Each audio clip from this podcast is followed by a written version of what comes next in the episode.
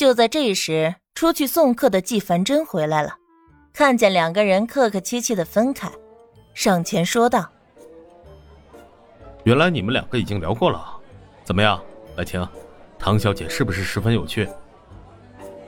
他一副很骄傲的样子，严百清内心微微抽搐。的确，相当有趣。严百清的嗓音有些艰涩，忍不住想要知道自己的好友到底看没看得到这女人温婉表皮下的睚眦必报呢？唐小姐，百清是不是很有风度？纪凡真又问唐宁，唐宁欣然点点头：“是呢，严先生是我见过最有风度的人了，你除外。”纪凡真满足的笑了。清瘦的面庞上笼罩了一层光辉似的，那是一种名为真正开心的东西。和严百清的俊朗比起来，他虽然不能被人第一眼发现并且吸引，但他是深邃的，极有味道的，像是一块墨玉一般，敛去风华，只待人好好挖掘。见到纪凡真这副模样，严百清忍不住心头叹气。看了唐宁一眼，却发现唐宁也在看他。两个老司机隔空对视，很快都移开视线。行吧，全场就只有季凡真是个开心的傻子。严百清突然有些为老友担心，万一唐宁玩弄了凡真的感情，凡真恐怕要经受一些从未品尝过的痛苦了。而从另一方面来说，他的内心又有了一些微妙的感觉。和在他面前一览无余的那些女孩子来说，严百清在唐宁的身上感受到了一种久违的棋逢对手的感觉。这种感觉莫名对他有些吸引。如果不是纪凡真先看上了他，并不介意和唐宁继续发展发展。只可惜。樊真做了这么久的和尚，也该经受一些爱情的苦难了。最重要的是，在两个人的友情和事业面前，一个女人还算不得什么。新的曲子响起，舞池中大家又下场了。纪凡真顺势邀请唐宁共舞，两个人挽着下了大厅。而严百清自然有人邀请，可是他推脱了。他的脚实在是太疼，却又不能表现出来，只好端着酒杯坐在一旁装深沉。实际上，他是在观察着众人。当他看到唐宁和季凡真协调的舞步时，心头不由得抽搐起来。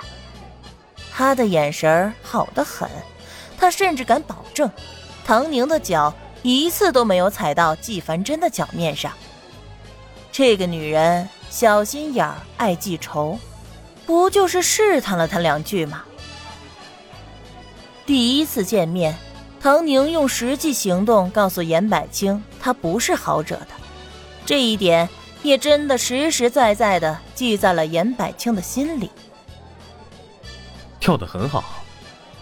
纪凡真看着唐宁，很真诚的赞许道：“多谢表扬，刚刚学会的。”纪凡真还以为唐宁是本来就会，没想到是刚才和严百清学会的，那岂不是说明刚才那曲是他的第一支舞？早知道，或许他应该提前学回来的。不知道为何，纪凡真的心中突然升起了这么一个想法：你的手不疼吗？唐宁轻轻询问道。他注意到了纪凡真右手指节上的擦伤，至于为什么会出现这种伤，那当然是用力过猛了。嗯，还好。纪凡真移开目光，耳朵尖儿有些发红，努力让自己镇定。对不起。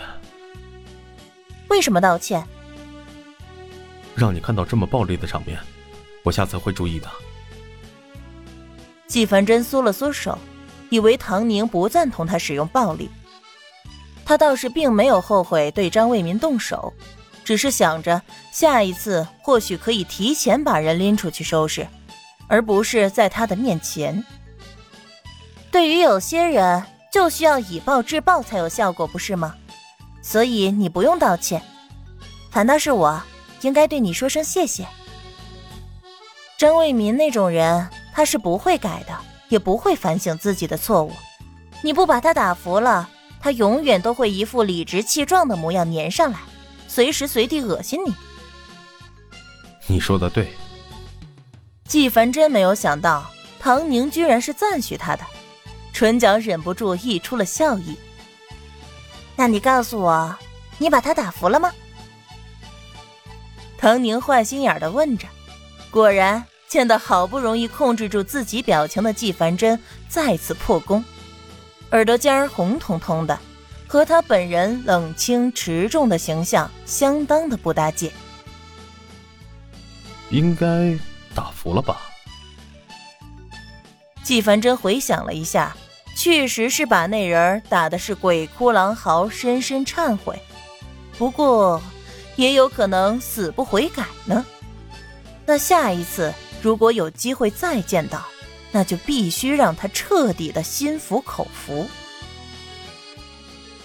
严百清看着两个人友好互动，忍不住觉得牙疼，同样的脚也疼，他实在是忍不了了，回到自己的卧房，让下人给他换鞋。锃亮的皮鞋偏硬，相当的痛苦，鞋子脱下来的那一刻，脚面高高的肿起来，他忍不住倒吸一口冷气，强忍着心中的怒火，真的想要狠狠的拆散那对男女。罢了罢了。有机会，他一定要让樊真知道那个女人的真面目。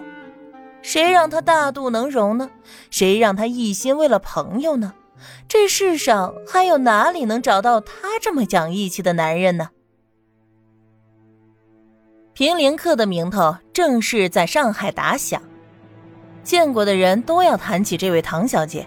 虽然交流不多，准确的说是根本就没有机会好好聊天但这并不影响唐小姐的影响力，主要是那天晚上的过程实在是太精彩了。江韵仪和张卫民曾经是男女朋友关系，张卫民同时也是唐小姐的前夫。当晚对着江韵仪求婚，最后情绪失控退上唐小姐，谁也想不到，一向不热心八卦的季先生居然出来用铁血拳头痛打了张卫民一顿。这一下子牵扯到四个男女，并且有许多热闹离奇的故事，看张汤氏离婚记就知道了。这些曲折剧情足以让人津津乐道很久了。这场热闹在外人看起来是极其匪夷所思的，对于当事人也产生了不小的影响。